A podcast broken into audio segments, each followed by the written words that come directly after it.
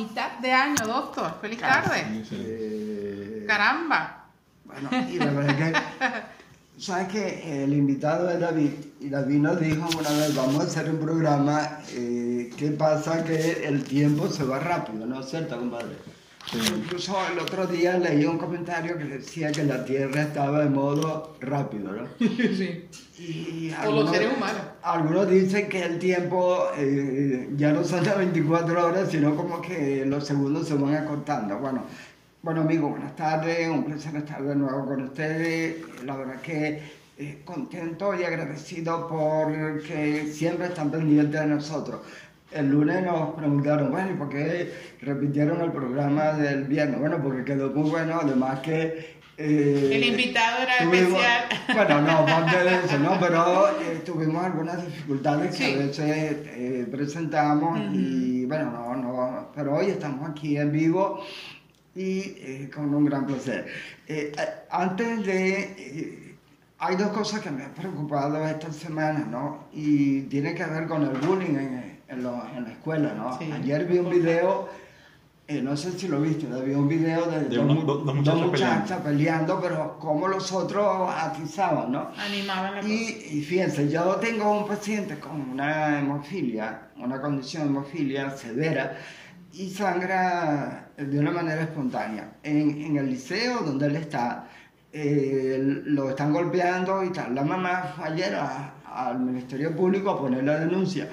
Pero yo les digo a los papás de los niños que, que golpean eh, que tengan cuidado, tengan cuidado, porque un paciente con una condición especial le dan un golpe y presenta una complicación, Claro. mira, los padres se van, bueno, los padres se van a meter en problema. Entonces, eh, nadie sabe quién golpea y cuál es la condición de la otra persona a quien golpea. Entonces, oye, bájenle dos, como dice, ¿no? Eh, la verdad, y el, eh, el otro comentario, bueno, tiene que ver con todo lo que se ha hablado en las redes sobre los hospitales, los insumos, pero de eso lo vamos a dejar para un programa aparte porque hay mucho de qué hablar sobre, sobre eso. Sí, definitivamente son decisiones. Bueno, yo creo que pasamos por esta misma situación hace años atrás, que recuerdo que yo estaba de residente y hubo este mismo percance, pero de distinta forma, ¿no?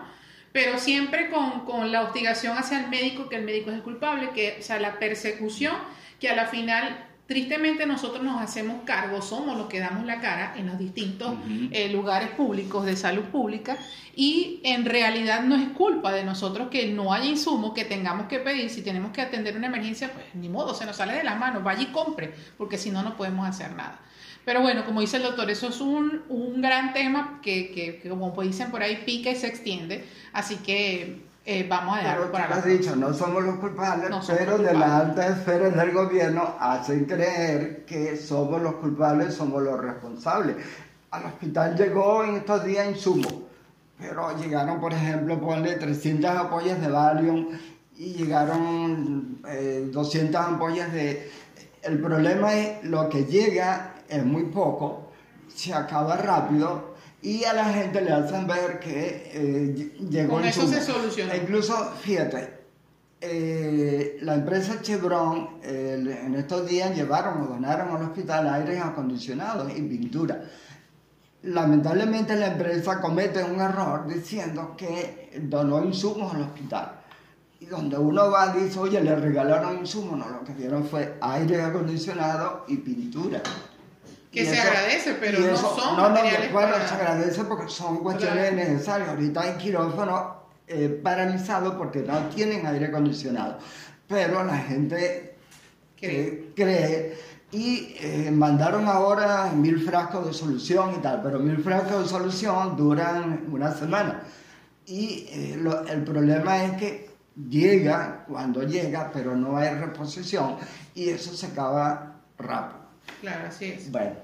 Bueno, pero les queremos decir que ya tenemos con nosotros nuestro invitado a la tarde de hoy, como siempre, amigo de la Casa de Salud y algo más, eh, el doctor David Figueroa, médico psiquiatra. Y bueno, obviamente siempre estamos felices de tenerlo acá porque nos aclara, nos da análisis de lo que de las situaciones actuales, sobre todo de la esfera psiquiátrica.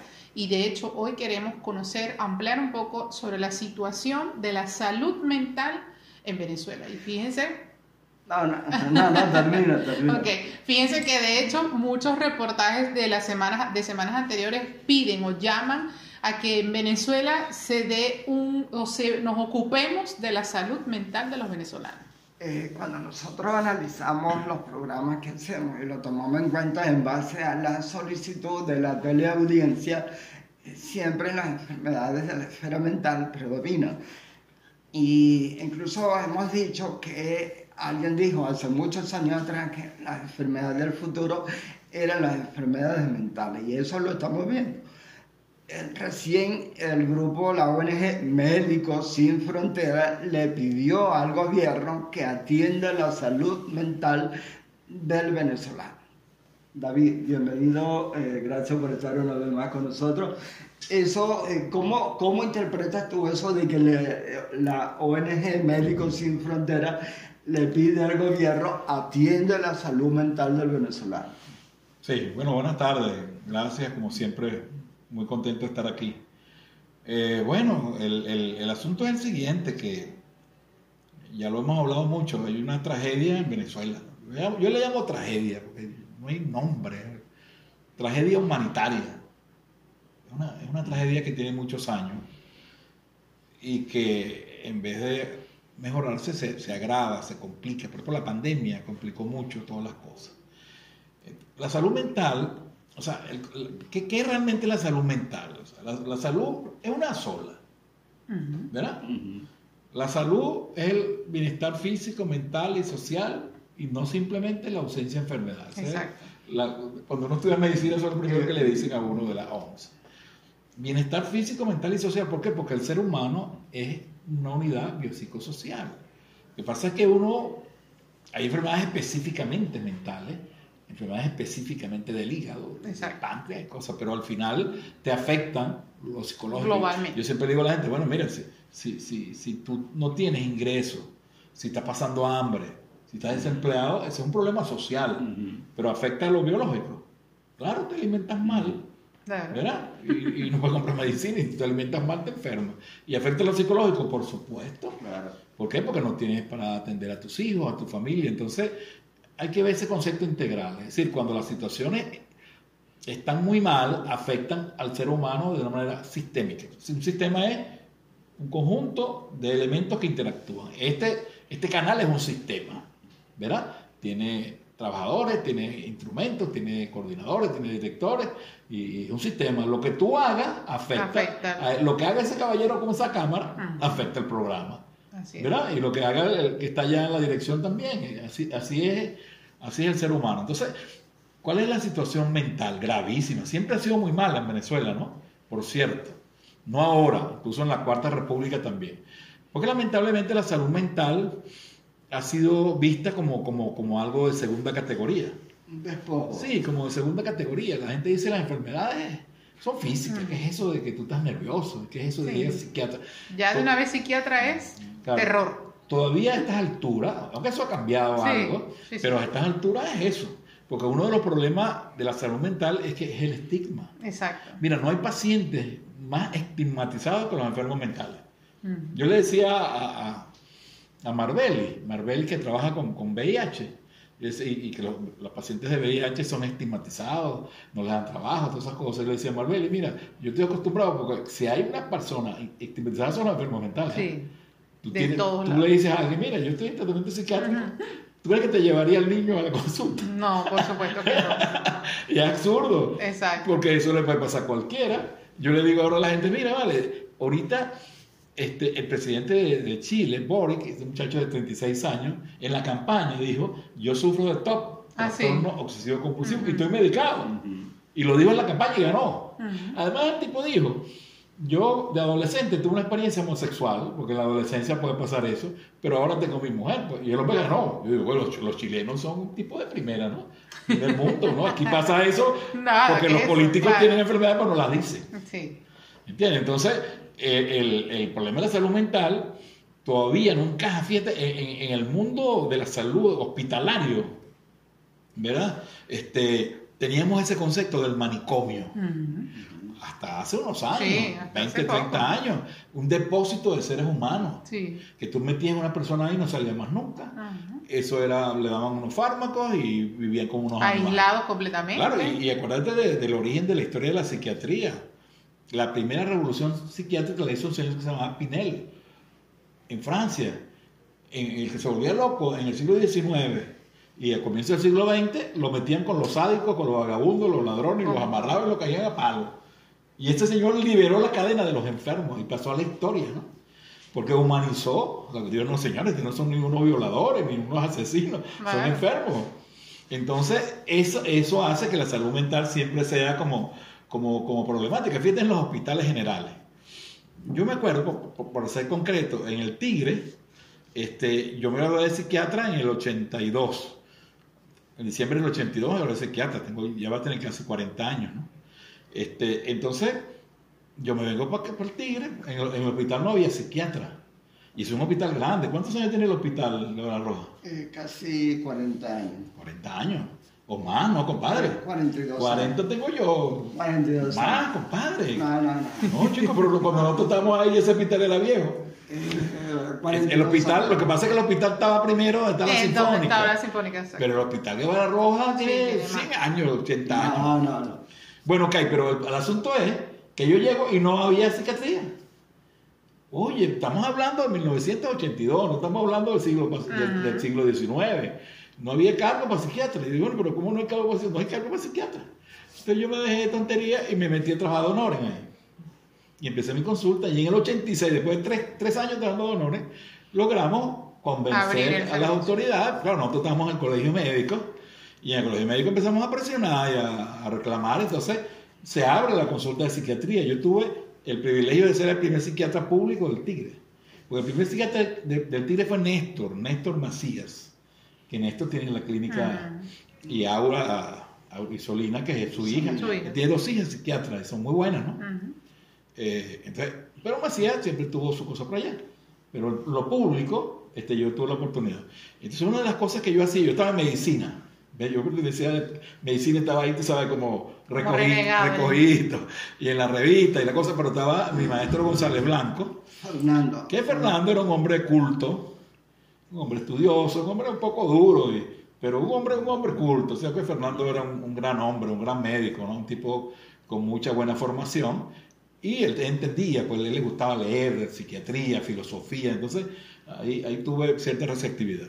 Pero llegó un momento y yo le dije, no, Fernando, mira, la, la idea de la, de la salud mental es que los manicomios están cerrados, en el mundo se cerraron. No tiene, no tiene justificación un manicomio ahorita. Claro. Pero aquí hay manicomios todavía, hay unas colonias psiquiátricas por allá, por Guárico todavía, donde son depósitos de pacientes. Pero los hospitales, los manicomios como tal, no tienen sentido. Es todo lo contrario, con la- los psicofármacos, yo puedo tratar un psicótico en un mes y lo mando a su casa. Entonces, ¿cuál es la unidad para, creo que Sí, vamos a que comercial? ¿Cuál es la, para que la gente vea un poco cómo, cómo, cómo es la salud mental? Eh, ¿Qué es lo que se hace? Se, se requiere una unidad de psiquiatría en los hospitales generales, un servicio de psiquiatría en el hospital general. Ya no hay que salirse afuera, hay que meter la, la psiquiatría dentro, del Dentro del hospital para que la gente no vea como que nosotros estamos por allá Exacto, y está del- por allá. De- Excelente. debe haber un hospital para enfermos eh, de larga estancia, ¿verdad? Y debe haber lo que se llama la psiquiatría comunitaria, una consulta ambulatoria de calidad y todas esas cosas.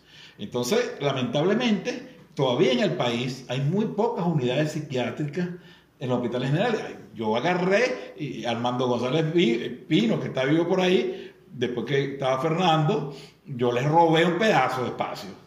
De Yo, yo le robé y, y- y me metí ahí. o sea, No, no, Y ahí fue. No le Pero bueno, Armando. Armando, Armando me odia a mí por eso. Vamos. Porque yo le, quité, yo le quité un pedazo de su servicio. Es como, yo soy como un el área de aislamiento que tampoco, yo, bueno, pero el aislamiento ahora, nuestro pulso ahora no se usa. Tampoco, también, Entonces así yo agarré eso y metí mis camitas de psiquiatría. Y creo que todavía están, ¿no? Sí, todavía está, Afortunadamente. claro que sí. Pero bueno, ya debemos irnos al corte y seguimos con el doctor David Figueroa. Hoy, salud mental en nuestro país.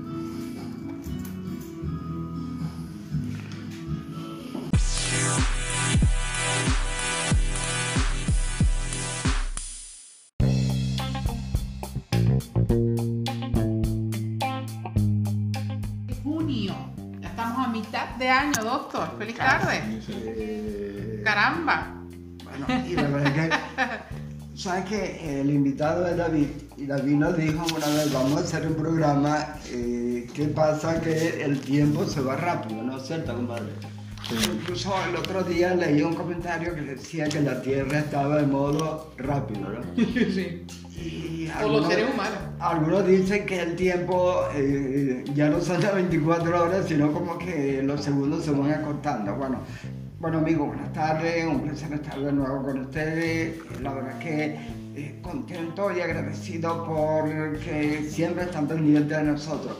El lunes nos preguntaron, bueno, ¿y por qué repitieron el programa del viernes? Bueno, porque quedó muy bueno, además que... Eh, el invitado era especial. Bueno, no, parte de eso, ¿no? Pero eh, tuvimos algunas dificultades que a veces presentamos y bueno, no, no, pero hoy estamos aquí en vivo y con un gran placer. antes de hay dos cosas que me han preocupado esta semana, ¿no? Y tiene que ver con el bullying en, la escuela, ¿no? Ayer vi un video, eh, no sé si lo viste, vi un video de, dos, muchachas, peleando. pero como los otros atizaban, ¿no? Animaban y, y fíjense, yo tengo un paciente con una hemofilia, una condición de hemofilia severa, y sangra de una manera espontánea. En, en el liceo donde él está, eh, lo están golpeando y tal. La mamá ayer al Ministerio Público a poner la denuncia. Pero yo les digo a los papás de los niños que, que golpean que tengan cuidado, tengan cuidado, porque un paciente con una condición especial le dan un golpe y presenta una complicación, mira, los padres se van, bueno, los padres se van a meter en problemas. Entonces, eh, nadie sabe quién golpea y cuál es la condición de la otra persona quien golpea. Entonces, oye, bájenle dos, como dice, ¿no? Eh, la verdad, y el, eh, el otro comentario que no tiene que ver con todo lo que se ha hablado en las redes sobre los hospitales, los insumos, pero eso lo vamos a dejar para un programa aparte porque hay mucho de qué hablar sobre, sobre eso. Sí, definitivamente son decisiones. Bueno, yo creo que pasamos por esta misma situación hace años atrás, que recuerdo que yo estaba de residente y hubo este mismo percance, pero de distinta forma, ¿no? Pero siempre con, con la hostigación hacia el médico, que el médico es culpable, que, o sea, la persecución, que a la final Tristemente nosotros nos hacemos cargo, somos los que damos la cara en los distintos eh, lugares públicos de salud pública y en realidad no es culpa de nosotros que no haya insumo que tengamos que pedir. Si tenemos que atender una emergencia, pues ni modo, se nos sale de las manos, vaya y compre, porque si no, no podemos hacer nada. Pero bueno, como dice el doctor, eso es un, un gran tema que, que, que, como dicen por ahí, pica y se extiende. Así que eh, vamos a dejarlo para has dicho, no somos los culpables, pero de la alta esfera del gobierno hacen creer que somos los culpables, somos los responsables. Al hospital llegó en estos días insumo, pero llegaron, por ejemplo, ponle 300 ampollas de Valium y llegaron 200 eh, ampollas de... El problema es lo que llega es muy poco, se acaba rápido y a la gente le hacen ver que eh, llegó Con eso se soluciona. Incluso, fíjate, eh, la empresa Chevron en estos días llevaron o donaron al hospital aire acondicionados y pintura. Lamentablemente la empresa comete un error diciendo que donó insumos al hospital. Y donde uno va dice, oye, le regalaron insumos, no, lo que dieron fue aire acondicionado y pintura. Que se agradece, pero no son no, materiales Bueno, se agradece porque son cuestiones necesarias. Ahorita hay quirófanos eh, paralizados porque no tienen aire acondicionado. Pero la gente cree, cree y eh, mandaron ahora mil frascos de solución y tal, pero mil frascos de solución duran una semana. Y eh, el problema es que llega cuando llega, pero no hay reposición y eso se acaba rápido. Claro, así es. Bueno. Bueno, pero les queremos decir que ya tenemos con nosotros nuestro invitado a la tarde de hoy, como siempre, amigo de la Casa de Salud y algo más, eh, el doctor David Figueroa, médico psiquiatra. Y bueno, obviamente siempre estamos felices de tenerlo acá porque nos aclara, nos da análisis de lo que de las situaciones actuales, sobre todo de la esfera psiquiátrica.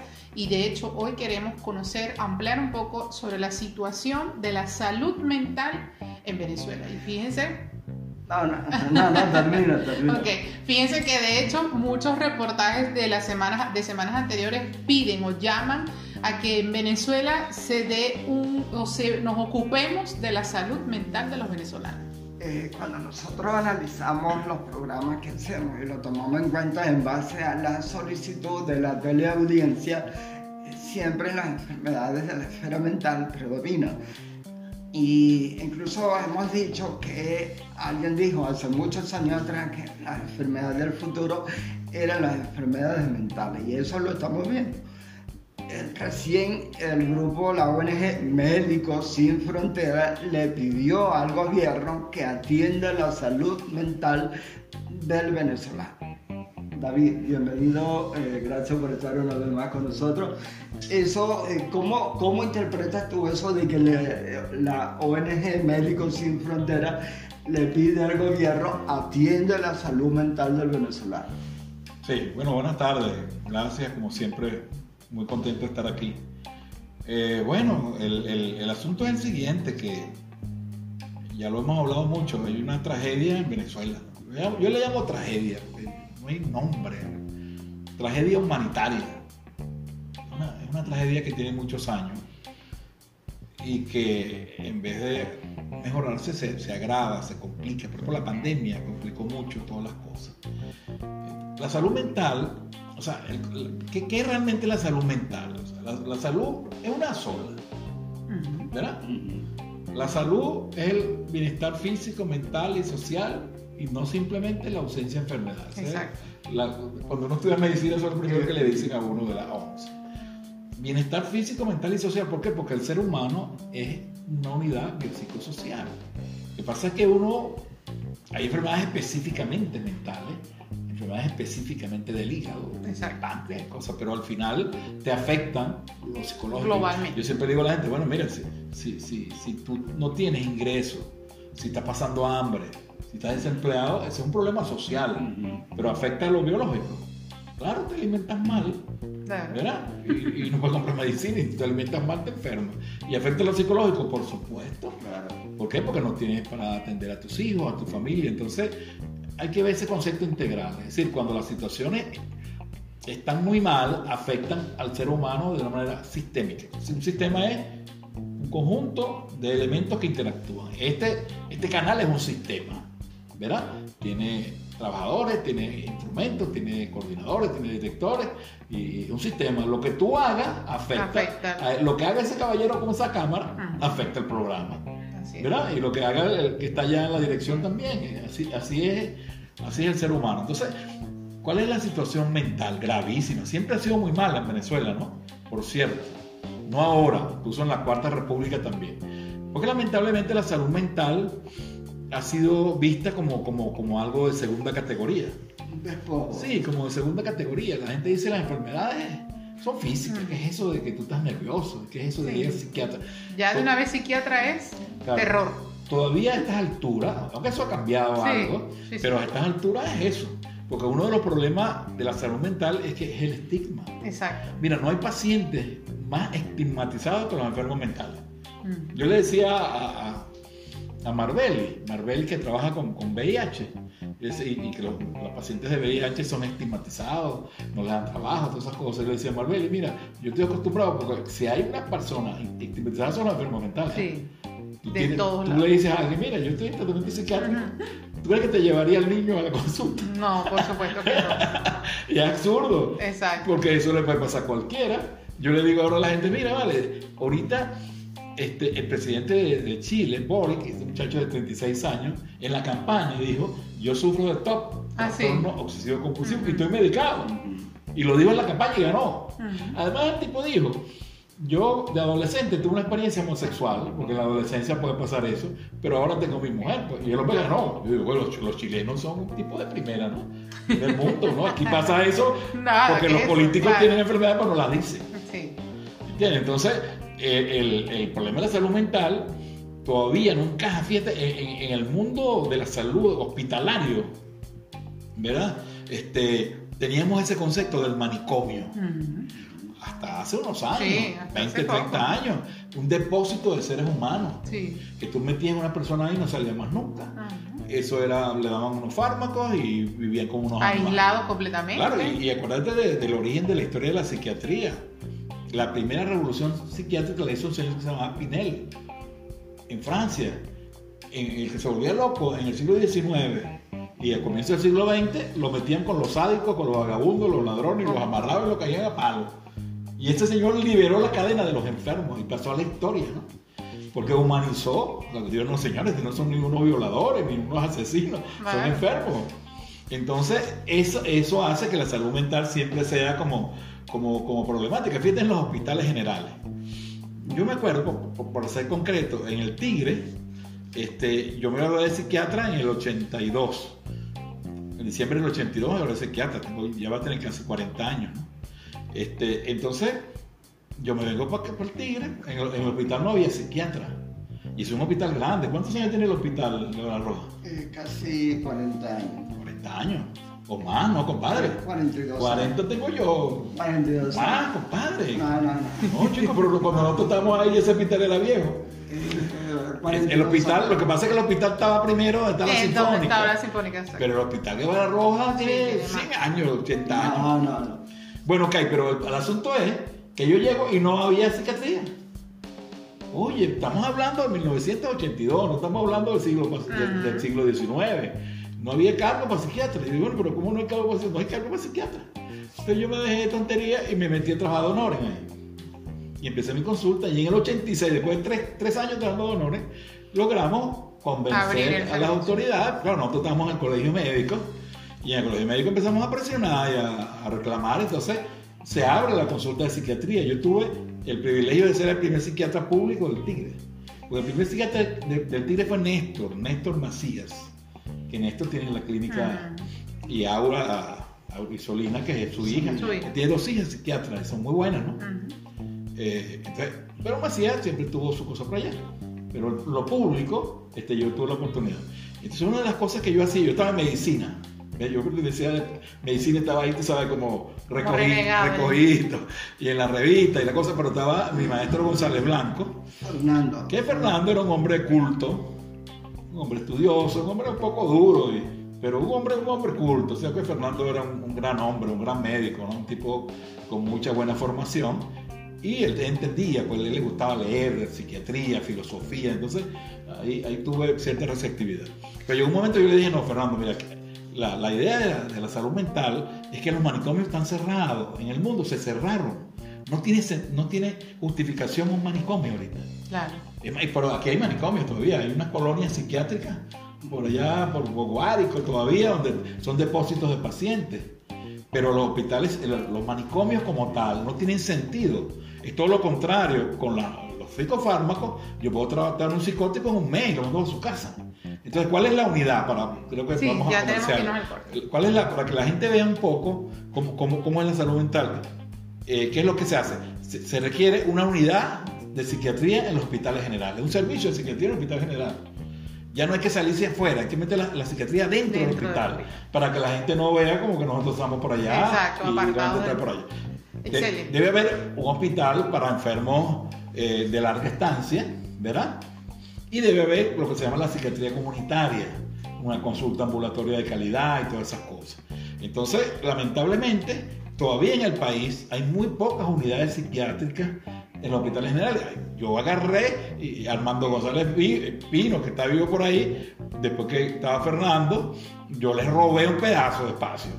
De Yo, yo le robé y, y me metí ahí. o sea, No, no, Y ahí fue. No Pero bueno, punto, Armando. Armando, Armando me odia a mí por eso. Porque yo le, quité, yo le quité un pedazo de su servicio. Es como, yo soy el como un aislamiento, el área de el área de aislamiento. que tampoco, yo digo, bueno, pero el aislamiento ahora, Sí. nuestro, nosotros ahora no se usa. Tampoco, también, Entonces yo agarré eso y metí mis camitas de psiquiatría y creo que todavía están, ¿no? Sí, todavía Por está, acá. claro que sí. Pero bueno, ya debemos irnos al corte y seguimos con el doctor David Figueroa. Hoy, salud mental en nuestro país.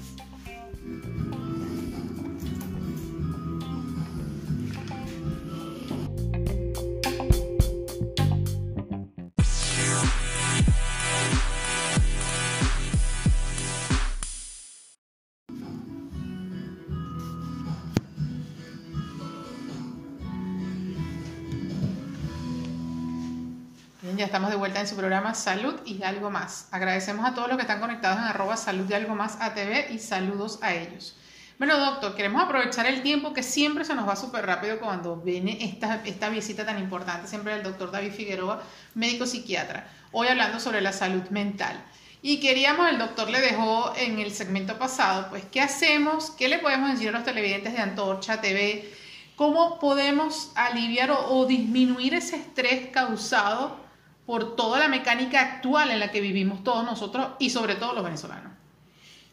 Sí, efectivamente, Fernando tiene mucha razón. O sea, no podemos tampoco cruzarnos de brazos, ¿no? Hay muchas cosas que se pueden hacer, Fernando.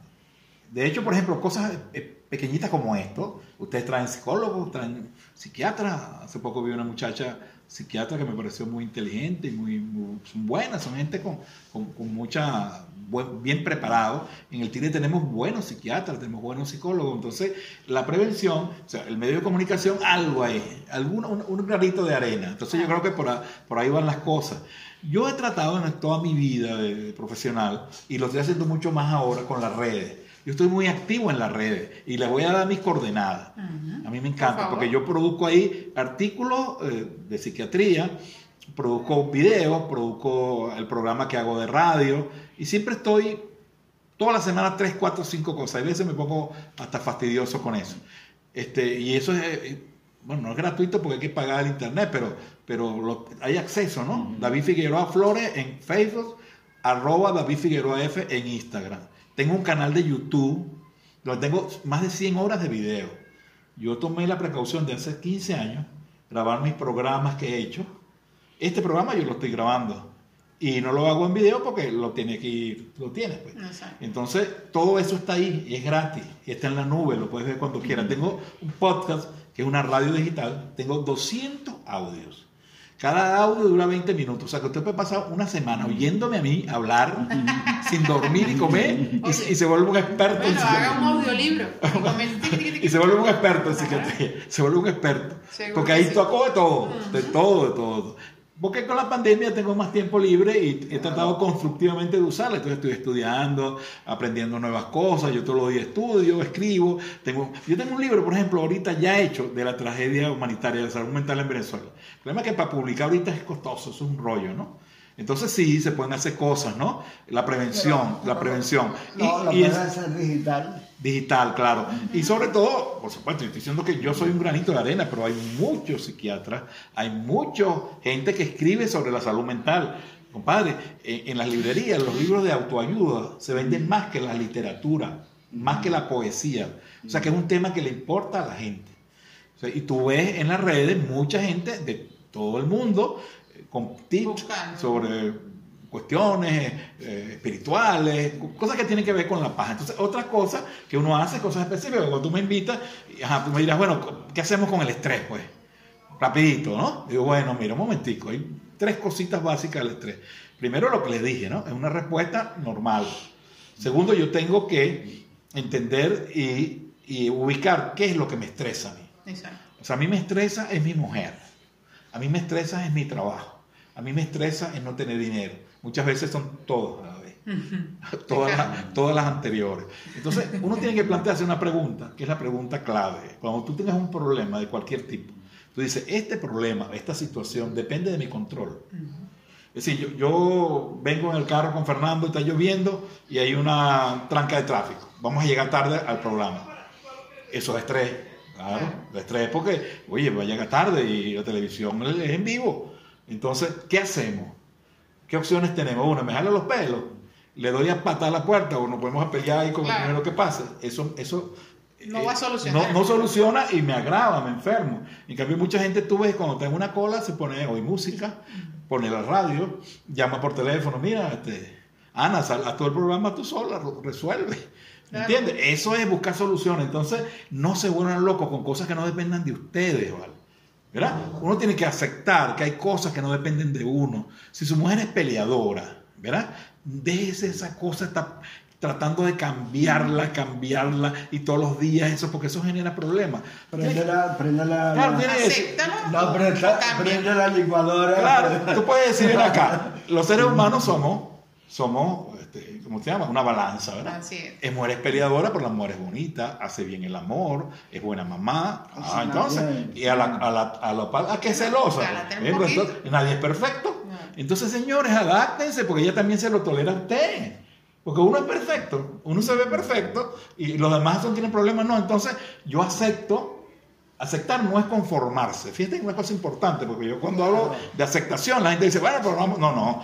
Claro, por supuesto, si mi mujer tiene una conducta irracional que me cae a palo, que, que, que anda por la calle y se cuenta con todo el mundo, ya, ya, bueno, uh, pues, todo tiene un límite, pero Claro. que sea un poquito O sea, celoso. que tú aceptes eso es otra cosa. Bueno, yo- y además lo puedo aceptar Claro, también. pero también por eso. Pero hay cosas Depende. riesgosas, ¿no? Que me pegue o que usted acepte que su marido le pegue. Entonces, aceptar no es conformarse. Ven este ejemplo que yo lo pongo, que no tiene nada que ver con las parejas. Yo digo, a mí, yo, yo creo que lo, lo he comentado aquí varias veces, a mí me gustaría tener más pelo, ¿vale? A mí no me gusta ser calvo. De hecho, cuando yo te conocí, yo tenía tengo, un afro, ¿no? tengo un afro, ¿vale? Mi foto. Y a mí se me cayó el pelo porque mi papá era calvo. Gen Y yo tengo de la 68 alopecia. años, entonces la testosterona me bajó y los folículos pilosos. Entonces, ¿qué hago yo? Oye, soy calvo, no voy a ir a la televisión porque me da pena, me escondo, sufro, no duermo, soy calvo. Digo, no, me acepto calvo y me quiero calvo. Claro. Ahora, pero yo tengo derecho a decir, oye, no, no hay medicamento por ahí que haya crecer el pelo, compadre. Ah, es que me Y yo me he hecho minoxidil, cosas así, pero después que ese pelo se cae, compadre, o se puede hacer uno trasplante de pelo, Claro. es Oh, carísimo. O sea, una, una, Una peluca, bueno, claro, que no, pues. de repente me aparezco con un peluquín aquí. Ay, Dios mío. ¿Ah? Lo que pasa es que, ¿sabes cómo es la cosa aquí? Todo Pero ese ejemplo que, que, que nos reímos es una manera sana de manejar eso. Así es. Yo tengo que aceptar mi realidad y cambiar lo que puedo cambiar. Exacto. ¿Verdad? ¿Entiendes? Sí, hay coronavirus, y le decía a la gente, sí, hay coronavirus. Yo le digo, depende de ti que el coronavirus exista. No. ¿Qué depende de ti? ¿Cuál es tu responsabilidad en la solución? Claro, O sea, tratar Yo no, tengo, yo no tengo responsabilidad en la causa, pero tengo responsabilidad en la solución. ¿Cuál es la responsabilidad de la gente con el coronavirus? Ah, ponerse la mascarilla, lavarse las manos, eso es lo que hicimos dos años. Eso sí depende de nosotros. Pero que el coronavirus se vaya, todavía no se ha ido. No. Entonces yo no puedo decir, yo voy a estar tranquilo cuando el coronavirus desaparezca. Bueno, aparece ahora la fiebre del mono. La fiebre no, ¿cómo se llama? Viruela. La viruela del mono. Y bueno, Bueno, y de hecho Y la prevención, la prevención Es la es misma. la misma que... Exacto, entonces compadre, esa pregunta, mire, señores, hay cosas que no se pueden, y lo mismo uno lo deja a la mujer, uno se le muere a alguien, se enferma algo, uno hace un duelo, pero al final, ¿qué es lo que haces tú? Aceptar. Yo acepto que se me murió una persona que yo quiero, yo acepto que me dejó una mujer que yo quería, yo acepto que me botaron del trabajo. Al final, la aceptación es un acto, claro, no es un acto que se impone de un día para otro, es un proceso tiene su que tiene sus etapas y sus cosas. Entonces, eso es así. Lo otro, oye, actividad física. ¿Cuánto cuesta caminar, compadre? Usted Nada. hace ejercicio, usted va al gimnasio. El compadre es un maratonista, pues. Yo no, yo camino un poquito ahí, más o menos. De la radio a la casa. Sí, de la, de la radio a la casa y ahí veces a la plaza Reina, ¿sabes qué me dicen los amigos míos, no? Bueno, para, relajarnos un poquito. Tenemos que hablar de la pareja. Este, y que me dicen, oye, pero yo, yo, yo, yo ahora, ¿sabes? Como estoy en las redes, Claro. yo meter una foto, ¿no? Porque esos son mensajes que yo le mando a, a otra gente por ahí. Ah, caramba. Entonces, eh, y me dice, oye, pero tú sales en la Plaza Revenga, pero no estás sudado. Ah, Eso bueno. como que es falso. yo digo, no, no, no, yo voy, yo voy. Lo que pasa es que yo no troto, yo no troto porque Fernando está mucho mejor entrenado que yo, pero yo camino. Claro, válido. Yo, camino. Entonces, fíjense, tengo control sobre eso. Actividad física, señores, lo que es bueno para el corazón es bueno para el cerebro. Eso, mente sana en cuerpo sano. Mire, Actividad usted no se imagina lo, lo que hace bien para la ansiedad y para la depresión tener actividad física. Eso es maravilloso. Y es gratis. No que yo no tengo plaza, bueno, en su casa, en un cuarto, camine para acá, camine para allá. O si usted no puede caminar en, en su misma silla, los viejos se sientan, se paran, se sientan, pero muévanse, muévanse, como, como una canción. Entonces sí se pueden hacer muchas cosas, por supuesto, hay enfermedades, Fernando, más graves, que son más profundas, que requieren, por supuesto, asistencia y medicación, pero sí se pueden hacer muchas cosas. Y creo que la gente se está educando un poco en eso y hay que se- seguir haciendo esfuerzos. Este programa es eso. Este es un programa preventivo de todas las patologías. Ustedes tienen cuatro años en estos, cuatro años, cinco años. Cuatro. ¿Verdad? Tienen haciendo un trabajo que ustedes, es una- ustedes son héroes. Eso es lo difícil que hacer un programa en vivo dos veces a la semana. Y ustedes es un trabajo que no, no es remunerado, no es nada. Ustedes lo hacen de corazón. Es un aporte que tú lo has hecho a, a- a la población. Eso queda ahí. mucha gente que ve este programa le ha servido. Lo que pasa es que uno no lo nota. Exacto. ¿Entiendes? No lo nota porque tú, pero, pero sí sirve. Entonces hay que hacer muchas cosas, pero seguimos con el problema de la tragedia humanitaria, seguimos con las preocupaciones. Yo le digo a la gente, no, no se trata tampoco que yo diga, no, no está pasando nada. Y ven una burbuja, como de repente Claro, hay dos viven. cosas, dos errores que uno comete, dos errores. Primer error es rumiar los problemas. Rumiar es como las vacas, repetir, repetir, repetir. Oye, no tengo real, no tengo real, no tengo real. O sea que yo tengo un paciente que ya lo vi hace como 25 años, me dijo, yo soy, estoy arruinado, Ajá. estoy arruinado, y cada vez que iba estoy arruinado. En estos días lo volví a ver y me dijo, doctor, estoy arruinado. Y yo le digo, bueno, pero tú lo declaraste hace 24 Bueno, años. O ya sea, o sea, no tiene carro, no tiene mujer, anda limpio. Yo digo, o sea, la gente no lo cree, pero mentalmente el tipo Claro. está- digo, estoy arruinado. Oye, Claro, pero- Fernando, es que la- la- la- la- la- el, el- el cerebro funciona así. Pienso, siento y, y actúo. Y actúo. Es decir, si yo digo yo no sirvo para nada, yo soy un viejo decrépito, a mí ya no me queda nada, el cerebro no interpreta que eso es verdad o es mentira. Él lo da como verdad. Claro. O sea, lo que tú le mandas al cerebro, él dice, correcto, caballero. Si yo digo, me voy a montar en el carro y en la esquina voy a chocar, eso es mentira. Eso es una creencia falsa, pero el cerebro dice, es verdad, y él actúa en función de. Entonces, señores, cambien el pensamiento, es la catástrofe. La catástrofe, o sea, vele el pensamiento a un depresivo. La vida no vale nada, yo no tengo remedio, yo soy un estorbo, no sé qué. Y todo eso es producto de la enfermedad. Entonces, uno en la terapia les cambia, reestructura el pensamiento. Y cuando tú cambias el pensamiento, cambias la emoción y cambias la conducta. Claro. Somos lo que pensamos. Cuando usted ve a alguien triste, usted dice, no, no vean, la, la conducta es la expresión externa del pensamiento. ¿Qué estará pensando? Si David está así, que tú dirás, ¿qué está pensando? En algo alegre. Obviamente. Tú dirás, no sé en qué cuál rollo tiene, pero tiene un rollo. Exacto. Claro. Porque aquí está, aquí está. el- entonces podemos aprender a manejar eso, a rezar, a hacer meditación. Yo hago meditación, yo hago una serie de cosas. Y, y sí hay cosas que se pueden hacer y vamos a difundirlas, vamos a ayudar, pero tenemos que exigirle al gobierno que también atienda. Porque con Que el- nos dé las herramientas. Claro, porque con, es como que ustedes con los niños, pues Claro. ustedes hacen control de niños sanos y sus cosas, pero si, si la mamá no tiene para vacunarlo, si no tiene para, para hacerle las cosas, si hay que hospitalizarlo y no hay dónde, por más que ustedes le den puricultura, ¿qué se llama? Puericultura. Puericultura, y enseñen a las mamás a hacer un buen tetero y una alimentación sana, y la mamá dice, "Mire, lo que le estoy dando es espagueti, el agua del espagueti. y arroz. Mira, David, vamos a cambiar la, la conversa un poco, ¿no? Eh, cuando tú hablas de la pareja, en estos días que la mujer pelea mucho y tal, y me acordé de... Los hombres también. Bueno, de acuerdo, pero eso que tú dices es rumiar, ¿no? Yo digo que no hay nada que sea más obstinante que uno y chaca y chaca. Estos días vi un video, vi un video que dice para qué sirve la licuadora en la casa, ¿no? Cuando la mujer peleaba, el hombre prendía la licuadora. Listo, se acabó la cuestión, volvió, apagó, volvió a pelear.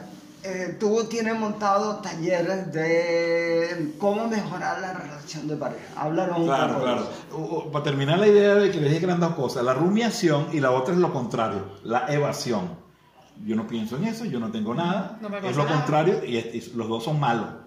Entonces, o yo me caigo a palo porque tengo un problema y me emborracho para evadir. Pero al otro día... Ah, bueno, lo que hago es echarle gasolina. Es como eh, tratar un incendio con gasolina. ¿no? Exacto. Es que más Echarle esa ni rumiación ni esto. Acepten, respiren, hagan ejercicio, un vasito de agua, este, sean cariñosos, busquen una, una, una mujer que los quiera, que los mime, ha- hagan el amor y ustedes van a ver que va a mejorar. Ok, vamos con esto, las parejas, miren. Señores, aquí hay una epidemia de hace tiempo, que no es el COVID y no es la depresión, es la ruptura de pareja. Esto es gravísimo en el mundo, no ahora. Mire, hermano, vivir en pareja es una cosa más difícil del mundo. Nosotros vi- vivimos en pareja, hemos vivido, etcétera, pero es dificilísimo, es muy complejo. De tres parejas, dos fracasan, les va mal. 66%. Sí, y una está ahí, tú sabes, Aguantando. aguantando porque bueno, los muchachos y la sociedad, y no, que ese hombre es bueno, yo voy a esperar que Va cambie cambiar. y pasa 50 años y sigue así. Entonces, ¿cuál es el problema? Que la pareja es una relación muy complicada y como tú decías, nos decía Ana ahorita afuera de cámara, no nos preparan para eso. Este curso va dirigido incluso especialmente a los novios, a los empates. Usted me está viendo, usted tiene una novia y piensa casarse, piensa, digamos, Formalizar. formalizar o, o rejuntarse, lo que usted sea. Usted tiene que ir a ese taller, porque ahí yo le voy a enseñar cómo manejar la comunicación, cómo manejar los conflictos. Eso tiene técnica. Eso no cae del cielo. Yo no puedo hacer lo que a mí se me ocurra. Cómo manejar la sexualidad, cómo manejar el proyecto de vida común. Se, se ha visto que en los sitios donde la gente se prepara antes de establecer la relación, la disminución es importantísima de los fracasos. ¿verdad? Porque decíamos que, bueno, sí, aquí hay veces la gente hace cursos, pero religiosos, que eso está bien, pero además del curso religioso, haga un curso de preparación, debe ser obligatorio. Nadie se casa aquí si no hace un curso, no conmigo, con quien sea, de preparación en la pareja, para la salud en la pareja. Hay muchas cosas que se estudian, esto se estudia científicamente. Esto hay muchos libros, hay mucha investigación, uno hace terapia de pareja.